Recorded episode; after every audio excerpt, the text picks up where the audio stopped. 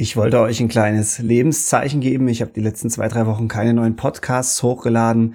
Hintergrund ist, dass wir vor ein paar Tagen nochmal Eltern geworden sind. Unser kleiner Nachzügler ist jetzt auf der Welt seit einer Woche, um genau zu sein. Und ähm, ja, da haben sich gerade meine Prioritäten ein bisschen verschoben. Ich äh, habe aber einiges in der Pipeline für euch.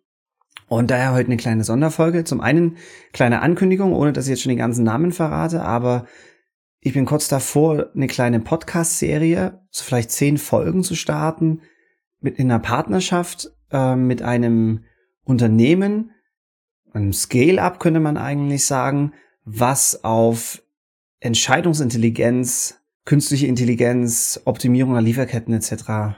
Äh, fokussiert ist. Und wir werden da zusammen einige Themen durchsprechen, wie KI helfen kann, andere Themen, ähm, das organisatorische Setup, die Voraussetzungen, Lösungsansätze, wo kann man, als einfaches Beispiel jetzt vielleicht, wo kann man recht schnell Erfolge erzielen, was sind vielleicht eher kompliziertere Fälle für künstliche Intelligenzen in der Supply Chain etc.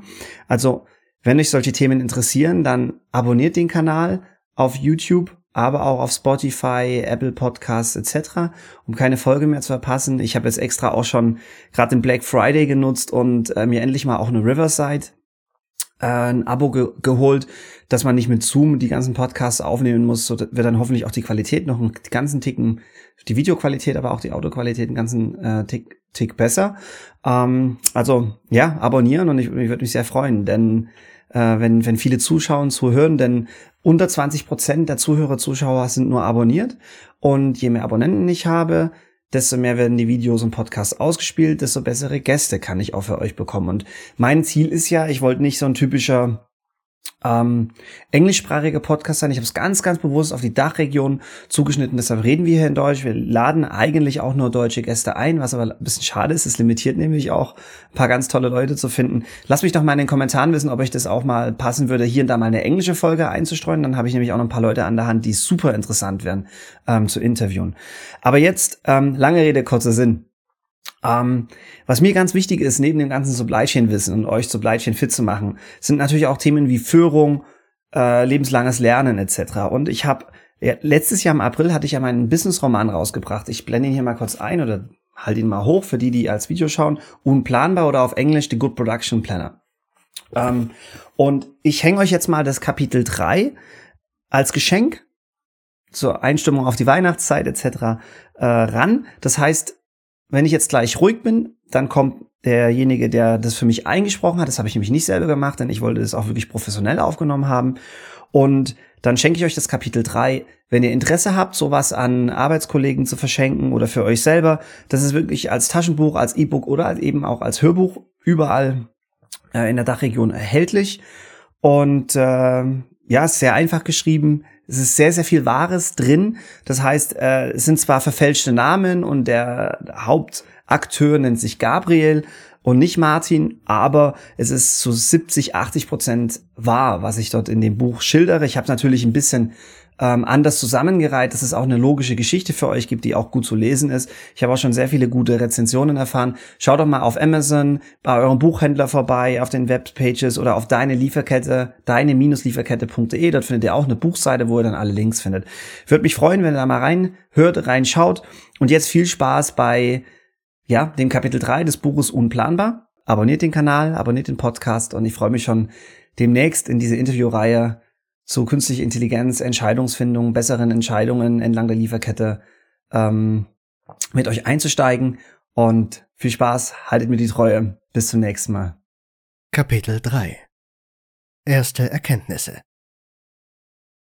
Im ersten Monat hatte ich mir vorgenommen, vor allem zu beobachten, die Fähigkeiten und Motivation meines Teams zu verstehen, ein Netzwerk über die verschiedenen lokalen Abteilungen hinweg aufzubauen und die Gründe der Nicht-Performance zu identifizieren, einschließlich der daraus folgenden Verbesserungsmaßnahmen für die Folgemonate. Mir fällt es schwer, nicht direkt in Aktionismus zu verfallen. Aufgrund meiner vergangenen Projektaufgaben habe ich viele Produktionsstätten und Supply Chain Bereiche kennengelernt. Dadurch bilde ich mir ein, eine für mich optimale Struktur und Prozesskette gefunden zu haben. Ich möchte aber auch vermehrt lokale Nuancen oder Besonderheiten akzeptieren. Denn sonst verliert man das Team oder die Organisation auf dem Weg der Veränderung. Es ist sehr leicht, den alteingesessenen Kollegen gegenüber zu vermitteln, dass alles in der Vergangenheit falsch gemacht wurde. Dem ist selbstverständlich nicht so. Weiterhin wird nicht jedes Konzept zu 100% gleiche Ergebnisse liefern können, wenn man örtliche Gegebenheiten unberücksichtigt lässt. Oftmals werden so auch vorhandene, gute Abläufe zerstört und das Umfeld baut wenig Vertrauen auf. Nach dem Motto, er weiß sowieso alles besser, hört uns nicht zu oder ist nicht an anderen Lösungsansätzen interessiert. Jeder Mensch, jede Organisation hat Fähigkeiten, die man sich abschauen sollte. Man muss nur genau hinschauen, sich darauf einlassen und vor allem zuhören. Mein junges und dynamisches Team kann ich in drei Gruppen aufteilen. Im ersten Drittel erkenne ich ein hohes Entwicklungspotenzial und vielfältige Fähigkeiten oder Talente. Das zweite Drittel besteht aus fleißigen Teammitgliedern, die ihre Arbeit gut und gerne verrichten, aber wahrscheinlich weniger Potenzial als die erste Gruppe besitzen. Den Rest sollte ich noch besser kennenlernen, um zu verstehen, ob die Motivation, der Veränderungswille oder die Fähigkeiten fehlen, die zugewiesenen Aufgaben besser zu bewältigen. Ich konzentriere mich am Anfang vor allem auf das erste Drittel denn hier wird die eingesetzte Zeit den größten Ertrag bringen. Bestenfalls sind dies auch Personen, die in direkter Berichtslinie zum Vorgesetzten stehen und selbst Mitarbeiter führen. Ziel ist es, über viele Gespräche und Wissensvermittlung echte Leuchttürme zu erschaffen, die auf ihr Umfeld und Arbeitskollegen einen positiven Abstrahleffekt erzeugen, die Notwendigkeit für Veränderungen aufzeigen oder mittragen und Signalwirkung sowie Orientierung an das Team geben. Somit steht der Vorgesetzte nicht permanent im Rampenlicht und es entsteht mit der Zeit ein gemeinsam formuliertes und vorgetragenes Programm. Peter gab mir vor Stellenantritt einen Tipp. Ich solle mir eine Vertrauensperson aus dem Team aussuchen, mit welcher ich über alles sprechen kann. Gedanken austauschen, Veränderungsvorschläge testen. Durch den Austausch sollte ich wertvolle Tipps zu Teaminterner bekommen, erhalte zudem eine offene Rückmeldung zu meinen Vorschlägen oder meinem Auftreten. Somit Feedback für die persönliche Entwicklung. Ganz nebenbei baut man über die Zeit eine verlässliche rechte Hand, der man blind vertrauen kann und potenziell Nachfolger auf. Recht bald war für mich klar, dass Jana diese Person für mich sein kann. Sie zeichnet sich durch ihre begeisterungsfähige, wissbegierige, bodenständige und eifrige Art aus. Sie hat ein positives Weltbild, eine der wichtigsten Eigenschaften aus meiner Sicht. Ständige Nörgler und Neinsager im Umfeld sind auf Dauer Gift und sorgen unterschwellig für Frustration. Vor allem geht der Spaßfaktor an der Arbeit verloren. Wladimirs Verständnis der Mitarbeiterführung ist mir ein Down im Auge. Er investiert zwar viel Zeit in die Mitarbeiter, aber bei genauerem Hinsehen erkenne ich einen stark ausgeprägten Kontrollzwang und somit wenig Spielraum für eigene Erfahrungen. Beispielhaft dafür sind die täglichen Telefonkonferenzen mit Kollegen wie Mike aus unserer Zentrale oder auch den internen Kunden aus den internationalen Vertriebsgesellschaften. Wladimir traut den Produktionsplaner nicht zu, eigenständige Absprachen zu treffen oder über aktuelle Vorkommnisse Auskunft zu geben. Im Ansatz verstehe ich sein Handeln, da Mitarbeiter wie Leos sehr jung und unerfahren sind. Aber mittelfristig degradiert er damit das Personal zu Assistenten, anstatt sie selbstbestimmt Entscheidungen treffen oder eigene Vorschläge machen zu lassen. Über die Motivation der Betroffenen brauchen wir nicht sprechen. Ich kenne dies von mir selbst. Immer wenn ich an der sogenannten langen Leine bin und selbst Erfolge wie auch Misserfolge feiern darf, komme ich automatisch zu vielen Aha-Momenten und frage rechtzeitig nach Feedback oder bitte um Hilfe. Als Führungskraft habe ich ein positives Menschenbild und glaube daran, dass die große Mehrheit einen guten Job machen möchte. Ich bin davon überzeugt, dass Führungskräfte ohne dieses positive Menschenbild auf Dauer keinen Erfolg haben werden oder zumindest ihr Umfeld negativ beeinflussen. Im Hinterkopf habe ich Peters Kommando- und Kontrolleansage. Im Krisenmanagement fährt er damit stets gut, zentralisiert Entscheidungen und lässt wenig Raum für negative Ausbrüche in der Organisation. Ich habe dies oft in Aktion erleben dürfen und kann den Erfolg nicht absprechen. Allerdings bin ich in dieser Fabrik, um eine Veränderung und eine Art Turnaround zu erzeugen, nicht um kurzfristig ein Feuer zu löschen und eventuell den letzten fruchtbaren Boden zu schädigen. Zumindest sehe ich mich nicht als Krisenmanager. Ich möchte in meiner Karriere als Macher und vor allem Coach wahrgenommen werden. Über Spaß anstatt Druck führen. Letztendlich müssen wir als Führungskräfte flexibel bleiben und situationsbedingt den Stil leicht anpassen, ohne unauthentisch aufzutreten, denn dies wäre auf Dauer sehr anstrengend. Nach ein paar Tagen schnappe ich mir Leos und bitte ihn um ein Vier-Augen-Gespräch. Er ist gerade einmal 20 Jahre alt und hat direkt in seinem ersten Job die verantwortungsvolle Aufgabe, die Produktionsplanung einer der aufstrebenden Herstelltechnologien am Standort durchzuführen. Wir steigen quer in das eigentliche Thema ein. Ich frage ihn aus, wie es ihm hier im Werk so gefällt und was er in den letzten Monaten alles gelernt hat. Ich muss ergänzen, dass die taktische Produktionsplanung meiner Ansicht nach den Herzschlag der Supply Chain bildet. Hier wird der Verkaufsbedarf in Zielbestände, Beschaffungs-, Transportvolumen oder Produktionsaufträge umgewandelt. Leos Arbeit hat somit einen erheblichen Einfluss auf Kosten und die Warenverfügbarkeit des Standorts. Wir haben eine gute Unterhaltung. Gabriel, ich bin sehr dankbar über die Chance, die ich mit diesem Job erhalten habe.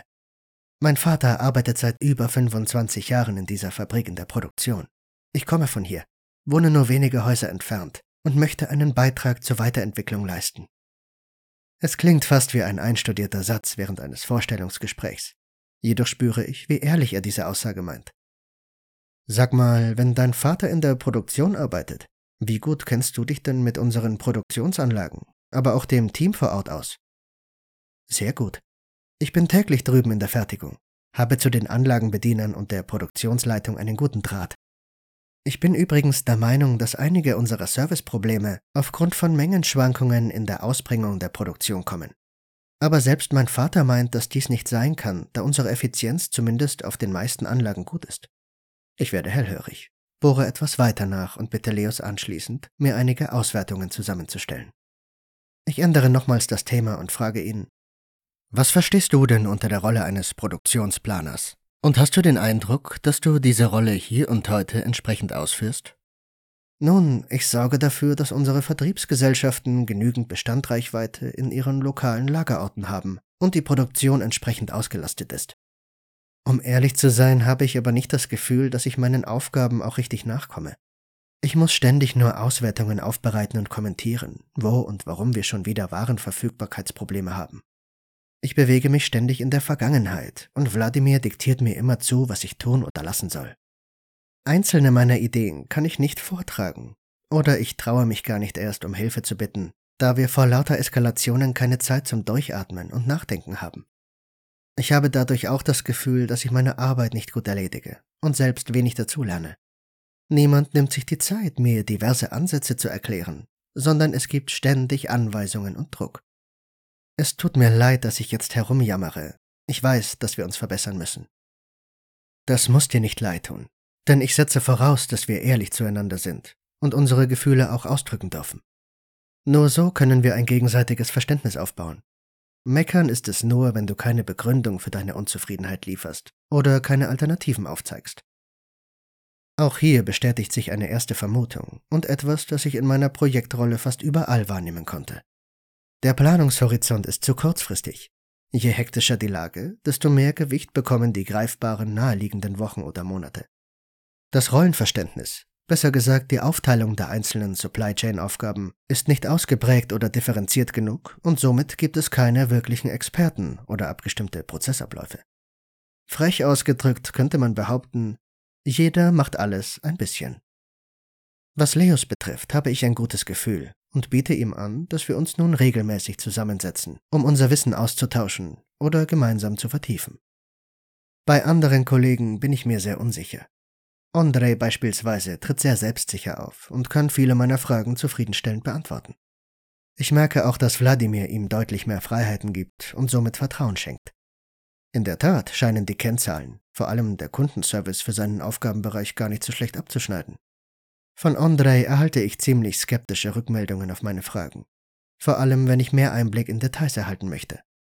Leider bekomme ich auch Aussagen, auf die ich allergisch reagiere, wie das haben wir schon immer so gemacht. Oder dies ist mit der Produktion abgestimmt, daher brauchen wir hier nicht nochmals eine Analyse durchführen. Ich habe zunehmend den Eindruck, dass Andrei als Führungskraft sein Team zu wenig einbindet und somit unentbehrlich erscheint. Dies werde ich weiter auflösen müssen und in Einzelgespräche mit seinem Team gehen, um die Dynamik und seinen Einfluss besser verstehen zu können. Was den Aufbau eines lokalen Kollegennetzwerkes betrifft, mache ich gute Fortschritte. Das Management-Team ist mir gegenüber aufgeschlossen, und da wir fließend Englisch miteinander sprechen, gibt es hier zumindest keine Sprachbarriere. Im eigenen Team funktioniert die Kommunikation ebenfalls gut, nur wenige der Kollegen sind etwas gehemmt oder zumindest ungeübt, auch über persönliche Dinge beim Mittagessen oder Smalltalk auf dem Korridor in einer Fremdsprache zu sprechen. Ich lerne in der Regel schnell, doch Sprachen gehören leider nicht zu meinen Stärken. Daher werde ich bis auf die üblichen Höflichkeiten wie Dobry den für guten Tag, Hezki Večer für schönen Feierabend oder Hezki Weekend für ich wünsche ein schönes Wochenende kaum Worte in Tschechisch über die Lippen bekommen. Von unserem Werkscontroller Martin bin ich ebenfalls angetan. Auf den ersten Blick erscheint er mir etwas speziell, mit seinem langen zu einem Zopf gebundenen Haar und seiner reservierten Art. Ist das Eis aber erst einmal gebrochen, kann man sich großartig mit ihm austauschen. Seine Haarpracht ist auch schnell erklärt, sobald er von seinem Hobby, dem Schlagzeugspielen in einer Heavy-Metal-Band, erzählt. Von seinem Verhalten her hätte ich das nicht gedacht, aber es macht seine Facetten nicht weniger vielfältig. Da mein Schwerpunkt Supply Chain Planung und Steuerung ist, verstehen wir uns auf Anhieb. Wir sind an Zahlen, Daten und Fakten interessiert und versuchen Transparenz in die Abläufe der Fabrik zu bringen. Weiterhin ist Martin sehr akribisch und hat für diverse Fragestellungen immer irgendeine Übersicht oder Datenbank parat. Er hat über die Jahre ein immenses Wissen angehäuft, das ich als Neuling nur allzu gerne anzapfe. Auch die Sorge vor dem Kennenlernen mit dem Produktionsleiter war unbegründet. Pavel ist zwar, wie so viele Führungskräfte in gleicher Funktion, übertrieben stark an Kostenoptimierung und Effizienzsteigerungen ausgerichtet, doch seine aufgeschlossene, dynamische und sympathische Art geben mir einen guten Zugang und eine ausbaufähige Grundlage für die kommenden Vorhaben. Nichts ist schlimmer, als dass wir an einem Standort sinnbildlich ein jeder in Silos arbeitet und wenig kompromissbereit ist. Zu dem Thema hatte Martin im letzten Management-Meeting ein simples Modell vorgestellt, das er goldenes Dreieck unserer Fabrik nennt. Im besagten Meeting schnappte er sich das Flipchart und einen dicken Filzstift und malte ein großes Dreieck in die Mitte des Blattes. In die Spitze schrieb er Kundenservice und bezeichnete diesen als Synonym für die Einnahmen, die wir mit den hergestellten Produkten erzielen können. In die rechte untere Ecke notierte er Kosten und brachte Beispiele wie Herstellkosten, Beschaffungskosten der Rohstoffe oder Verpackungsmaterialien, Lager- und Transportkosten an. Die dritte Ecke bezifferte er als Kapital.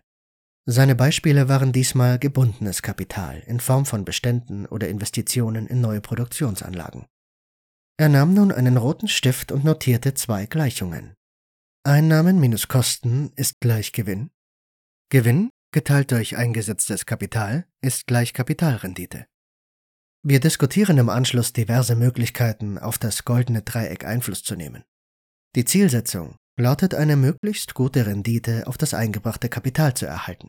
Zum Beispiel können wir über eine erweiterte Flexibilität wie reaktive Kapazitäten für kurzfristige Bedarfsanfragen unseres Vertriebes Zusatzeinnahmen generieren insofern die zusätzlichen Einnahmen auch wirklich generiert werden und die zum Vorhalten der zusätzlich benötigten Kapazitäten anfallenden Kosten übersteigen, sollte der Gewinn steigen.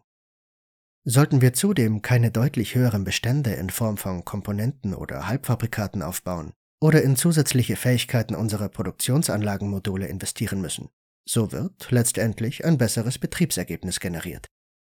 Der umgekehrte Fall würde eintreffen, wenn wir Produkte und somit Kapazitäten eliminieren, die nur geringe oder wenig Marge abwerfen. Somit könnten die Kosteneinsparungen oder auch Kapitalreduktionen ebenfalls in einem besseren Betriebsergebnis münden. Zur Vertiefung des Themas schickt er uns im Anschluss ein Buchlink zu The Strategy Driven Supply Chain von Bram de Smet und ein Foto des vorgestellten Flipcharts. Nach diesem Vortrag kommen wir zügig zum Thema der Zielsetzung. Als Führungskräfte haben wir einen erheblichen Teil unseres Jahreseinkommens an eine abgesprochene Zielerreichung gebunden. Zielsetzungen sind oftmals eine Gratwanderung. An einem Ende des Kontinuums steht das fach- oder bereichsspezifische Ziel wie eine hohe Anlageeffizienz oder niedrige Kostenstruktur. Auf der gegenüberliegenden Seite steht ein Gemeinschaftsziel wie hoher Kundenservice. Das erste Beispiel wäre gut abgrenzbar, löst aber oftmals verstärkt einen Zielkonflikt innerhalb einer Organisation aus. Während beispielsweise die Produktion wenig Komplexität, große Herstellchargen und eine hohe Auslastung wünscht, benötigt ein guter Kundenservice einen hohen Flexibilisierungsgrad oder regelmäßige und oftmals kleinere Herstellmengen. Das zweite Beispiel ist wahrscheinlich für viele Unternehmensfunktionen weniger greifbar oder beeinflussbar genug, um sich damit zu identifizieren und richtige Maßnahmen abzuleiten. Denn der Kundenservice wird entlang einer Lieferkette vor viele Herausforderungen gestellt sei es bereits bei der Beschaffung von Komponenten, Bedarfsplanung, Lagerhaltung oder der Distribution zu den Kunden. Letztendlich finde ich eine Mischung und faire Gewichtung aus mehreren Perspektiven. Siehe das Dreieck Service Kosten Kapital optimal. Eine hohe Transparenz hinsichtlich der gewählten Indikatoren innerhalb des Managementteams bis hin zu unseren Teammitgliedern unterstützt das Vorhaben. Das betrifft auch regelmäßige Status-Updates, inklusive einer Einschätzung der Lage und voraussichtliche Korrekturmaßnahmen oder Konsequenzen. Und nochmal, wenn euch dieses kleine Kapitel gefallen hat, dann schaut auf deine-lieferkette.de vorbei. Dort findet ihr alle möglichen Links. Dort sind, ist auch eine Buchseite, ähm, wo ihr auf Amazon und anderen Plattformen ähm, diese Bücher auch erwerben könnt. Und ich würde mich freuen, wenn ihr euch auch damit mal auseinandersetzt. Bis zum nächsten Mal.